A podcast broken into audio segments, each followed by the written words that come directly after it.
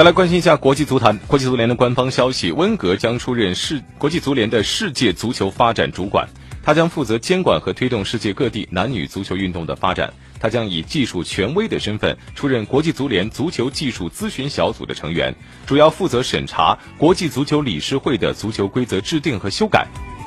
同时，他还将出任国际足联技术研究小组的负责人，负责自1966年以来国际足联赛事的技术分析。